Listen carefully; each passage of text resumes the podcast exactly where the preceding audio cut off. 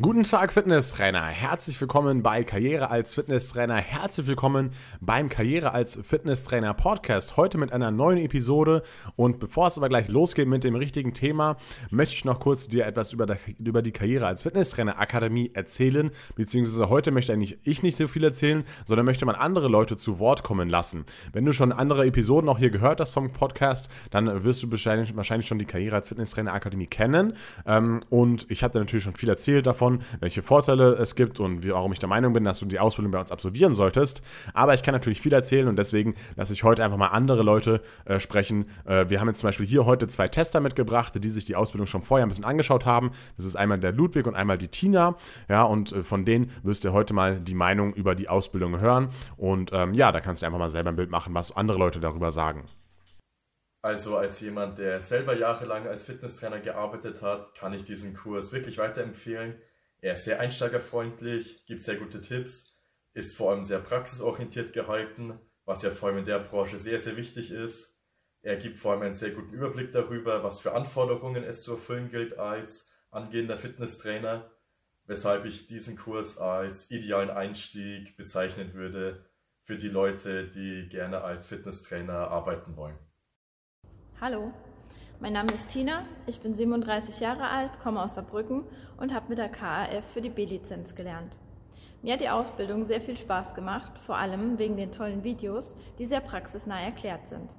Alle Lektionen sind sehr leicht verständlich und gut durchzuarbeiten. Also für mich Daumen hoch und haut rein. Vielen Dank nochmal an Tina und an Ludwig, dass sie eben diese Ausbildung getestet haben und dass sie sich das Ganze angesehen haben. Und ja, wenn du eben auch interessiert bist an dieser Ausbildung, dann schau mal gerne auf der Webseite von äh, Karriere als Fitnesstrainer Akademie vorbei unter kaf-akademie.de. Dort kannst du dich auch noch weiter informieren, zum Beispiel auch einen Demozugang dir runterladen, äh, dir, dir holen und mal die erste Lektion abchecken von der Ausbildung oder zum Beispiel auch dir den kostenlosen Musterkatalog runterladen oder natürlich auch gerne dann die B-Lizenz bei uns absolvieren, was mich natürlich sehr freuen würde. So, und jetzt nach diesem kurzen Einstieg geht es aber auch wirklich los mit dem heutigen Thema. Heute geht es um weitere Fragen für die B-Lizenz. Es gab ja schon zwei Teile davon und das läuft so ab, dass ich einfach äh, bestimmte Prüfungsfragen der B-Lizenz vorlese, die Antwort dann, die danach sage. Du kannst natürlich davor selbst erst ein bisschen überlegen, hey, was hätte dann da richtig sein können?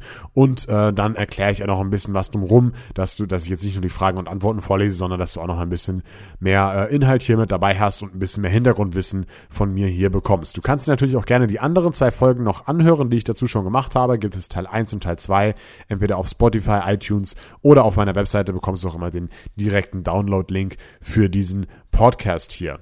Noch ein kleiner Disclaimer hier am Anfang. Das sind keine Prüfungsfragen, die jetzt ich irgendwie von, einer, von irgendeiner Akademie oder sowas bekommen habe und die jetzt offiziell in Deutschland als Prüfungsfragen gelten. Nein, äh, das, also diese Fragen würde ich auch nicht von einer Akademie bekommen, weil die da natürlich ja ziemlich streng sind mit ihren eigenen Prüfungsfragen, ist ja komplett logisch sondern ich habe mir diese Fragen hier einfach ausgedacht, um einfach den B-Lizenz-Prüfungsstoff abzufragen und dann einfach ja Inhalte zu nehmen, die halt in der B-Lizenz ganz einfach drankommen. Also, ich würde sagen, wir labern jetzt nicht weiter rum, ähm, sondern fangen direkt an mit der ersten Frage. Und die erste Frage ist relativ einfach zum Einstieg. Das sollte man eigentlich, sollte eigentlich jeder wissen, auch wenn er nicht die B-Lizenz macht, ja. Und zwar ist die erste Frage, welches Vitamin wird bei Sonneneinstrahlung auf die Haut produziert? Ist es A, Vitamin K, B, Vitamin S, das S steht dabei für Sonne. C, Vitamin D3 oder D, Vitamin A2. Kannst du kurz überlegen, was du nehmen würdest? Und es ist natürlich richtig die Antwort C, Vitamin D3. Ja, ganz einfache Sache. Dieses Vitamin wird eigentlich produziert, wenn man es, äh, wenn man, wenn eben die Sonne auf die Haut, äh, auf den Körper einstrahlt, eben dadurch wird das Vitamin produziert. Und äh, im Winter sollte man das auf jeden Fall supplementieren, um eben die ganzen positiven Eigenschaften dieses Vitamins trotzdem weiterhin äh, gewährleisten zu können. Dann Frage Nummer zwei, die wird dafür jetzt ein bisschen schwieriger. Und zwar ist es, welches Nervensystem gibt es nicht? Gibt es das A. somatische Nervensystem nicht, B. das enterische Nervensystem, C. das diplomatische Nervensystem und D. das periphere Nervensystem. Und die richtige Antwort ist hier die Antwort C. Das diplomatische Nervensystem gibt es nicht. Den Begriff habe ich mir ausgedacht, aber ich finde äh, den Begriff gar nicht so schlecht. Ja? Also äh, hätte man gut drauf reinfallen können. Ich möchte dir kurz die anderen Nervensysteme ganz kurz erklären und einen kurzen Überblick hier dazu geben. Und zwar das periphere Nervensystem, was ja Antwort D hier war, das besteht eben aus Hirnnerven und Spinalnerven. Das, ist, das beschreibt eben alles, was nicht das zentrale Nervensystem ist. Zentrale Nervensystem ist ja Hirn und Rückenmark. Ja, und das periphere Nervensystem ist einfach der Rest. Ja, und besteht eben, wie gesagt, aus den Hirnnerven und aus den Spinalnerven und aber auch aus dem enterischen Nervensystem.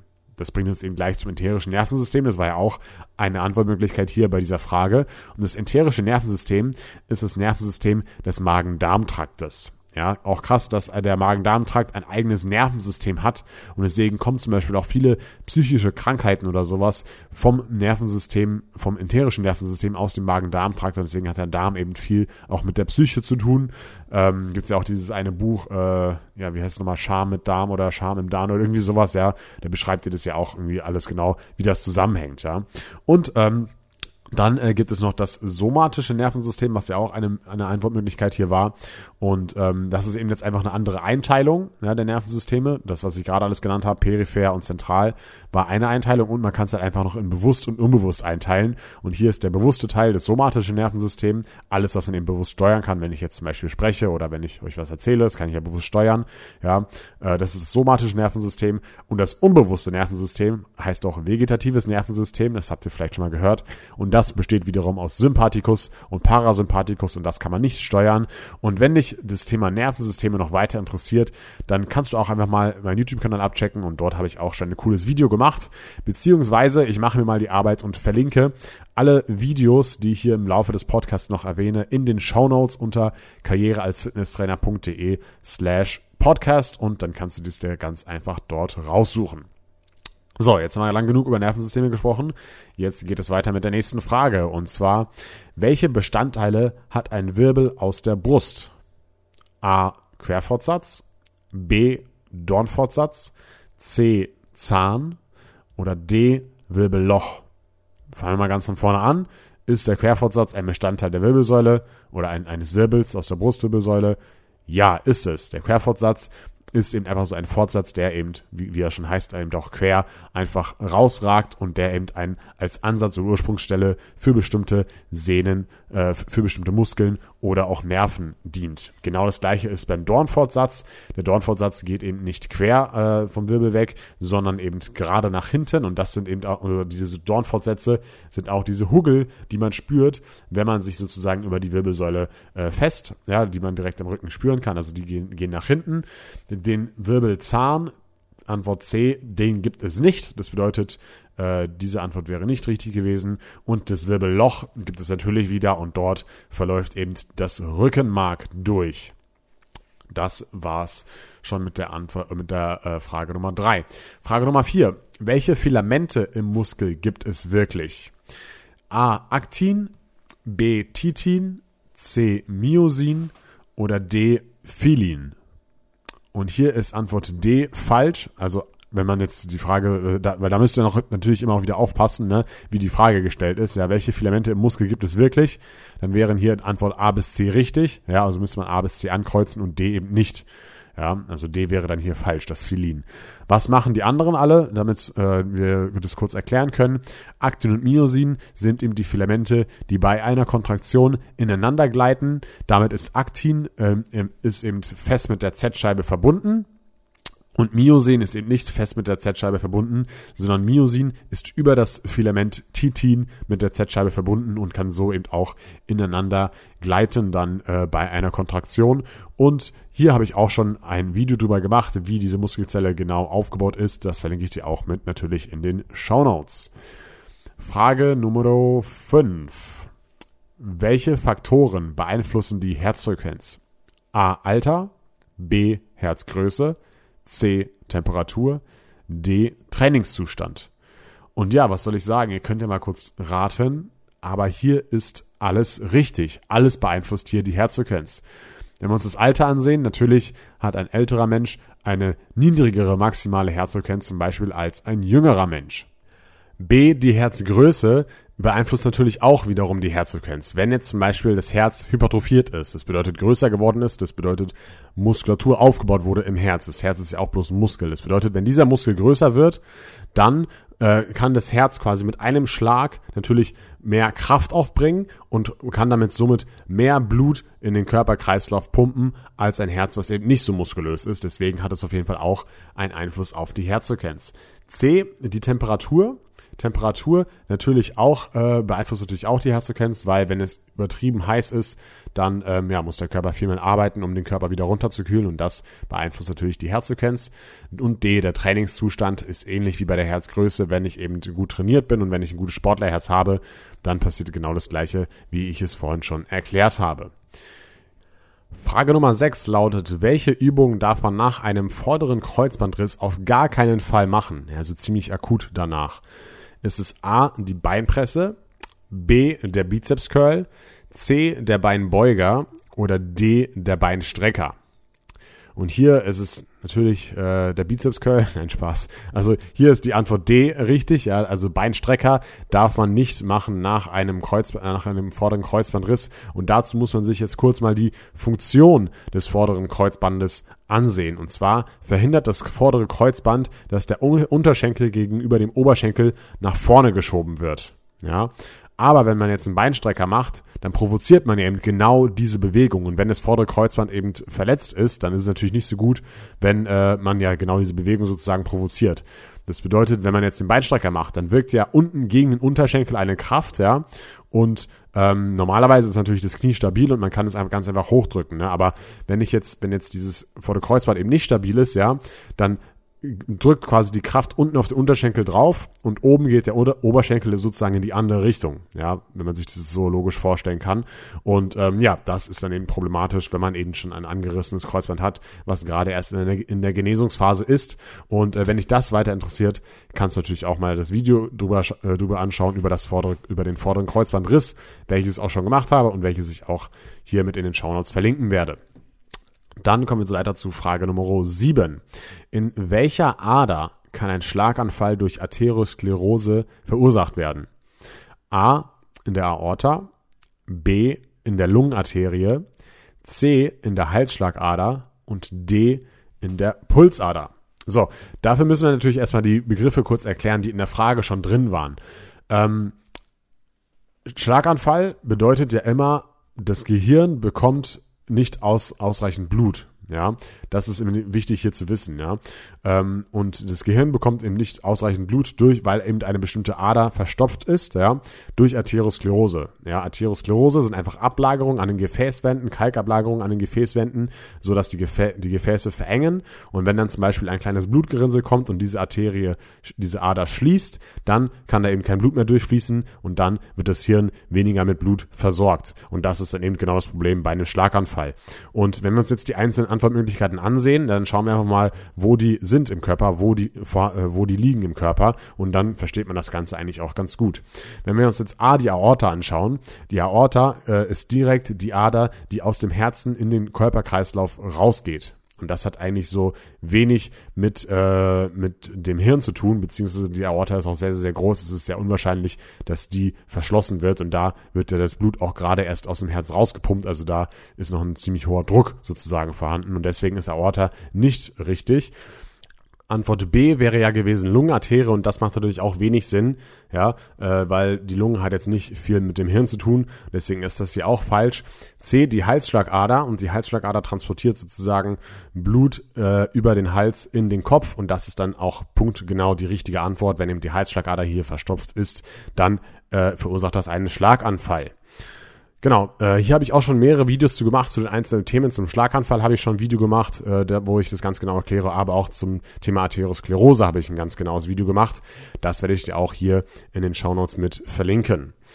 Nächste Frage, Frage Nummer 8, wenn ich mich nicht täusche. Aus wie vielen einzelnen Muskeln besteht der Iliopsoas und wie heißen sie? Antwort A 2, B 3, C 4, D 31. 31 gebe ich zu, ist ein bisschen unrealistisch. Es macht natürlich hier den Anschein, als wäre Antwort A mit zwei richtig, weil man Ilio und Psoas sozusagen trennen könnte. Aber das ist nicht ganz richtig, denn der Iliopsoas besteht aus drei Muskeln. Und zwar einmal aus dem Iliacus, der entspringt eben an der Innenseite der Darmbeinschaufel und zieht eben zum Oberschenkel. Dann gibt es einmal den Psoas minor, also der kleine Psoas, der von den Querfortsätzen der Wirbelsäule zum Becken zieht. Und den Psoas major, der von den, Querfortse der von den Querfortsätzen der Lendenwirbelsäule zur Innenseite des Oberschenkels zieht. Und damit ist die Antwort 3 richtig. Und über den Illusoas habe ich auch nochmal ein Video gemacht, wo ich den ganz genau erkläre und wie man den auch trainieren kann, wie man den dehnen kann und so weiter und so fort. Frage Nummer 9, damit wir auch ein bisschen Anatomie hier mit drin haben, deswegen habe ich die zwei Fragen hier mit reingepackt. Und zwar, was ist der Ursprung des Trizeps brachii? Ist es A, der Oberarm, B, die Elle, C, der Oberarm plus Schulterblatt oder D, der Oberarm plus Akromion? Und die Frage ist jetzt natürlich ein bisschen fies gestellt. In der Prüfung, ähm, ja, könnte man drauf kommen, welche Antwort man hier ankreuzen müsste. Aber rein theoretisch wären hier eben zwei Antwortmöglichkeiten richtig. Und zwar A, der Oberarm äh, ist natürlich richtig, weil der Trizeps natürlich am Oberarm entspringt, aber eben nicht nur am Oberarm und deswegen ist die Frage ein bisschen tricky. Ja, an der Elle äh, entspringt er nicht. Das ist der Ansatz des Trizeps. Ähm, und Antwort C wäre goldrichtig und zwar entspringt am Oberarm und am Schulterblatt. Denn der laterale und der mediale Kopf des Trizeps, die entspringen eben am Oberarm und der lange Kopf des Trizeps, der entspringt eben am Schulterblatt und deswegen ist die Antwort C wirklich richtig und Antwort A, ja könnte man teilweise so sehen, es ist ja nicht falsch, dass der, dass der Ursprung des Trizeps am Oberarm ist, aber es ist eben nicht der einzige Ursprung und ähm, ja, deswegen einfach mal ein bisschen aufpassen. Bei der Fragestellung über und über den Trizeps habe ich natürlich auch bereits schon ein Video gemacht. Kommen wir zur nächsten Frage und zwar, das Gelenk zwischen Speiche und Oberarm ist eigentlich ein A. Scharniergelenk, B. Kugelgelenk, C. Schraubengelenk oder D. Drehgelenk. Hm. Zwischen Speiche und Oberarm, das ist natürlich jetzt nicht der ganze Ellbogenknochen, äh, nicht das ganze Ellbogengelenk, sondern nur gefragt nach der Speiche und dem Oberarm. Und das ist eigentlich ein Kugelgelenk. Ja, Antwort B wäre hier richtig gewesen. Ähm, aber jetzt stellst du dir vielleicht die Frage, hä, ein Kugelgelenk hat doch drei Freiheitsgrade. Ja, man kann es doch rotieren, man kann es beugen und strecken und man kann es ab- und adduzieren. Ähm, ist komplett richtig, ja. Aber hier beim, äh, beim bei diesem Gelenk zwischen Speiche und Oberarm ist es so, dass eben der Bandapparat um das Gelenk drumrum und die Bänder zwischen Elle und Speiche das Gelenk so blockieren, dass quasi nur Beuge- und Streckbewegungen möglich sind und eine kleine Drehung, beziehungsweise das, was eben die Supination und die Pronation im Handgelenk ermöglicht. Und deswegen ist es eigentlich ein Kugelgelenk, aber eben durch diese bänderigen Strukturen ist es eben beschränkt auf diese Funktionen, die ich gerade eben erwähnt habe. Und zur, äh, zu diesem Gelenk habe ich natürlich auch nochmal ein extra Video gemacht, welches ich verlinken werde. Frage Nummer 11 ist, wie lautet die Faustformel für die maximale Herzfrequenz? Diese Frage sollte man auf jeden Fall wissen. Die braucht man auch häufig in der Trainingspraxis, wenn man so den Puls bei verschiedenen Kunden beobachtet oder auch zum Beispiel, wenn man mit Zirkelsystemen arbeitet, die einen Pulsgurt haben. Da wird diese äh, Herzfrequenzformel auch eben verwendet. Deswegen, das solltest du auf jeden Fall wissen als Trainer unbedingt merken, ja. Ähm, Jetzt müssen wir natürlich aber erst mal rausfinden, was die richtige Antwort ist. Und zwar A, ist es zweimal Kilo, also Kilogramm des Körpergewichts mal zwei. Das ist Antwort A. Antwort B wäre 220 minus Lebensalter. Antwort C wäre 200 minus Lebensalter. Und Antwort, Antwort D wäre Körpergröße minus 10. Und hier, also Antwort A und Antwort D können wir schon mal ausschließen, weil das hat eigentlich wenig äh, ja, mit der Herzfrequenz zu tun. Jetzt ist die Frage, ist es 220 oder 200 minus Lebensalter? Und hier ist nach der maximalen Herzfrequenz gefragt und das ist eben 220 minus Lebensalter. Es gibt zum Beispiel auch noch Formeln, die für die Grundlagenausdauer 1 und Grundlagenausdauer 2 äh, verwendet werden und da ist diese Anfangszahl dann eben geringer. Ja, aber für die maximale Herzfrequenz ist es eben 220 minus Lebensalter und äh, ja, wie gesagt, wichtige Formel solltest du auf jeden Fall kennen. Dann Frage Nummer 12. Was füllt den ATP-Speicher am schnellsten wieder auf? Das ist eine Frage aus dem Thema der Energiebereitstellung. Da habe ich natürlich auch schon ein Video drüber gemacht, was auch echt sehr gut ankommt und wo ich versucht habe, das Ganze so einfach wie möglich zu erklären. Verlinke ich dir auch in den Show Notes. Ähm, kommen wir zu den Antwortmöglichkeiten. A ist es Glucose, B ist es Red Bull, C ist es Kreatinphosphat oder D sind es die Fettsäuren. Und hier die Frage muss man einfach wissen, und zwar ist es C, Kreatinphosphat. Das füllt den ATP-Speicher am schnellsten wieder auf und danach kommen dann eben die anderen Energielieferanten, wie zum Beispiel Glucose und dann auch irgendwann natürlich Fette und Eiweiße. Aber Red Bull, kann ich euch sagen, ähm, bringt hier dann in dem Fall nicht so viel. Ähm, genau, wie gesagt, schau das Video dazu an, wenn du da noch mehr darüber wissen möchtest. Ähm, Frage Nummer 13. Welcher Muskel wird beim Kreuzheben nicht trainiert?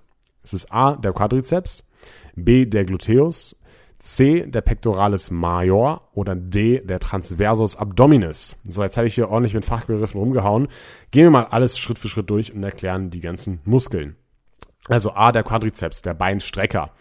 Ja, Beinstrecker müssen wir uns einfach jetzt mal die Funktion anschauen des Muskels und dann schauen wir uns mal an, ob diese Funktion während dem Kreuzheben ausgeführt wird. Ganz einfache Sache, ja.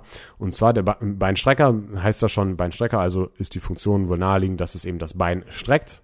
Und wenn wir uns jetzt das Kreuzheben anschauen, dann wird natürlich dort auch das Bein gestreckt in der Bewegung, wo wir die Stange nach oben heben. Also ist, äh, wird der Quadrizeps auf jeden Fall beim Kreuzheben trainiert.